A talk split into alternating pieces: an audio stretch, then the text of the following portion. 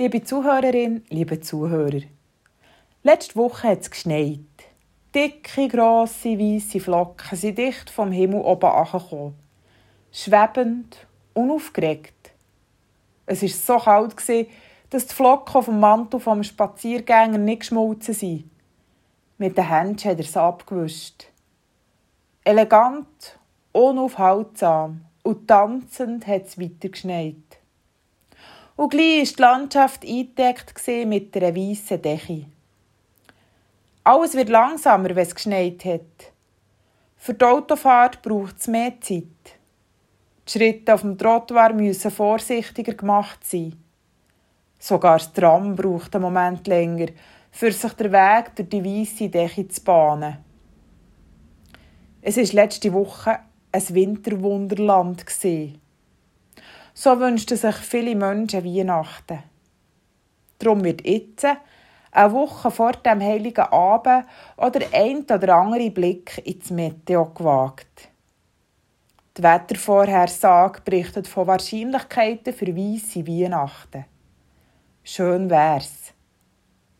Aber eigentlich hat die Geburt in Bethlehem so gar nichts zu tun mit der weißen Flockenpracht, wo wir uns Jahr für Jahr für den 24. Dezember wünschen.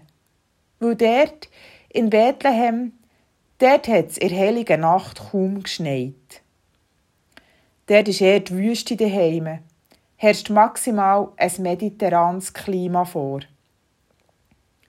Es schleicht sich die leisliche Erkenntnis in die winterliche Idylle, dass es auch, auch keinen glitzernden Tannenbaum und auch keine romantische Bergkulisse gegeben hat.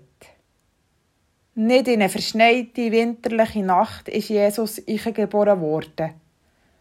Kalt ist es auch aber sonst eher trocken, staubig, kärglich bescheiden, nichts von einer weissen gebracht.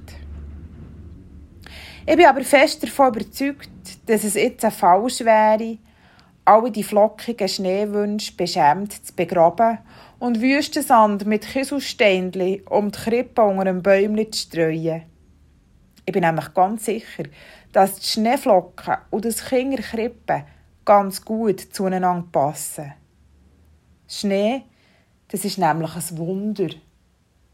Es ist uns Menschen bis heute nicht gelungen, Schnee künstlich herzustellen. Ja, natürlich. Aus den Schneekanonen kommt schon so etwas Ähnliches wie Schnee.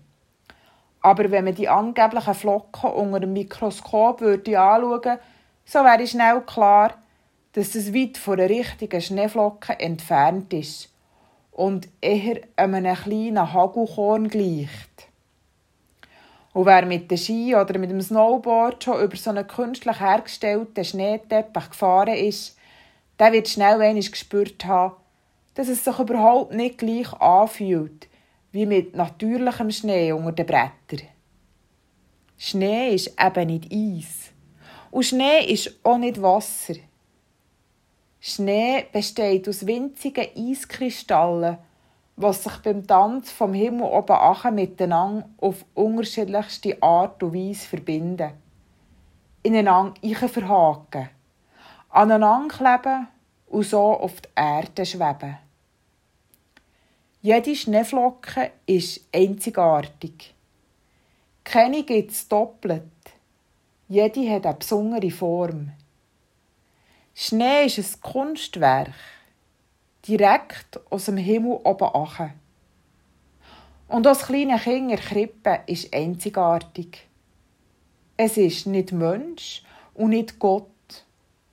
Das Neugeborene in Krippe ist Mensch und Gott. Gerade so, wie ein Schneeflocken, Eis und Wasser ist. Und wie der Schnee die Welt verändert, so verändert auch das Kind in der Krippe die Welt. Wir dürfen also ruhig ein auf den Wetterbericht chillen und uns weisse Weihnachten wünschen. Das passt schon. Und wenn es dann doch nichts wird, mit der Winterpracht schüsst an Weihnachten, so können wir uns zumindest über den Schnee, der schon da ist, freuen. Über die Tannen, wo mit ihren weiss eingekleideten Ästen so schön, als wäre sie gemahlen, in der Landschaft stehen. Oder über das Knistern unter den dicken Winterschuhen beim Spaziergang. Mein Name ist Melanie Kummer, ich bin Pfarrerin in Worp und ich wünsche euch einen schönen vierten Advent und hoffentlich eine verschneite Weihnachten.